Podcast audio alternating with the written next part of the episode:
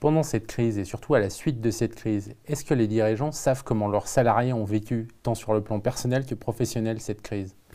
C'est un vrai sujet de préoccupation pour les chefs d'entreprise, encore une fois particulièrement en PME parce qu'ils sont proches du terrain et proches de leurs équipes.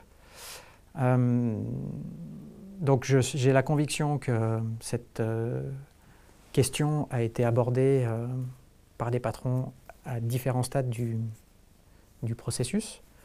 J'ai entendu beaucoup de dirigeants dans mon entourage qui ont mis en place euh, des systèmes de communication euh, fréquents, réguliers. Ça pouvait être tous les jours, tous les deux jours, plusieurs fois par jour. Donc il y, a eu un vrai contact. Pour autant, euh, est-ce que ça leur garantit d'avoir eu la réponse à cette question?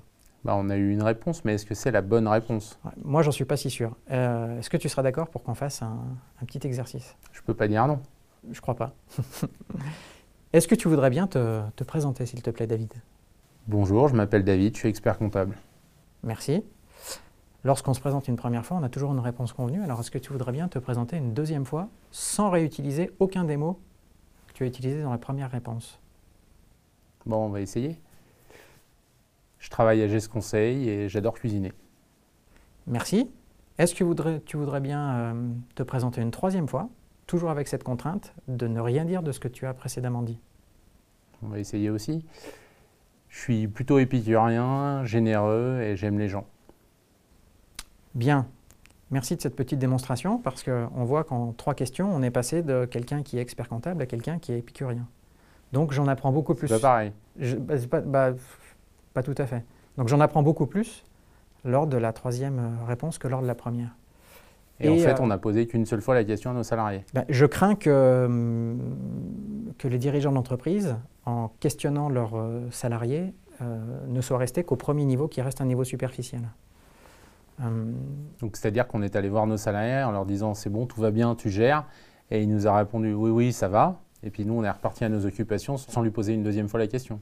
Oui, et quand bien même tu aurais posé une deuxième fois la question, une troisième fois, une quatrième fois, tu n'aurais pas forcément euh, obtenu une euh, réponse différente, euh, parce que dans cette situation, beaucoup de gens se sont trouvés dans des en fait, fragilités. À les faire parler. Oui, se sont trouvés dans des fragilités dont ils n'avaient pas forcément conscience eux-mêmes. Par exemple, j'observe depuis le déconfinement qu'un certain nombre de gens continuent de porter le, porter le masque. Et euh, parfois, quand tu leur demandes euh, s'ils ont peur du Covid, ils te disent non, je n'ai pas peur du Covid. Pourtant, je garde le masque. Donc en fait, il y a ceux qui sont dans le déni. Donc, et puis il y a ceux qui ne, veulent, qui ne veulent juste pas communiquer sur leurs craintes. Alors, je ne sais pas si c'est du déni, pas du déni. Je parlerai plutôt de choses qui relèvent de l'ordre du conscient ou de l'inconscient. D'accord. Euh, et je crois qu'il y a beaucoup de fragilité dont on n'a pas forcément conscience, pardon, et pas confiance.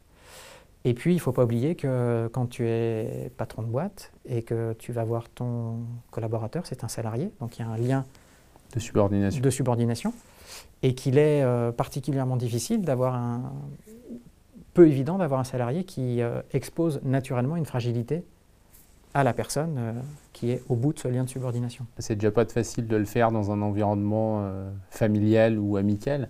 Donc c'est vrai que quand on le fait avec son employeur, ça doit être d'autant plus compliqué même si l'employeur a peut-être de très bonnes intentions. Qui plus est dans une situation de crise.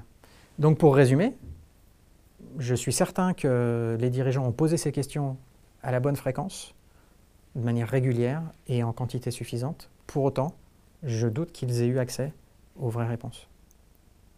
D'accord. Merci Maxime. On se retrouve pour la suite de cet entretien lors d'une prochaine vidéo.